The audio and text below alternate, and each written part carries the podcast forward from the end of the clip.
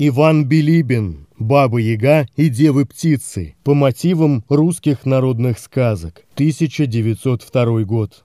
Акварельный рисунок занимает примерно треть горизонтального листа и обведен серой рамкой. Художник изображает опушку зимнего леса, у правого края которой кренится к земле избушка на курьих ножках. Рядом стоит простоволосая, сгорбившаяся старуха, баба-яга. В левой руке она держит большой таз, а правой взмахивает, подзывая к себе птиц. На снегу перед ней лежит разбитая деревянная корыта с угощением. На краю корыта сидит черный ворон. У бабы-яги характерный крючковатый нос и вздернутый вверх подбородок. Ее длинные седые волосы развиваются на ветру вместе с кистями красного платка, повязанного у нее на плечах. Несмотря на мороз, на ней только свободный розовый сарафан с заплатами на подоле и светло-розовая рубаха с широкими закатанными до локтей рукавами. С разных сторон к бабе-яге приближаются девы-птицы. Их птичьи тела, словно кольчугой, покрыты разноцветным оперением, блестящим и переливающимся оттенками розового, голубого и фиолетового. Девы-птицы перебирают жилистыми куриными ногами и поглядывают на бабу-ягу. Кто с недоверием, кто с интересом. Одна птица взмахивает широкими крыльями и что-то кричит. У них миловидные юные лица, полные губы, большие глаза глаза и длинные распущенные волосы. Рядом с ними опасливо выступают настоящие птицы с хохолками и крупными, будто подведенными черным глазами.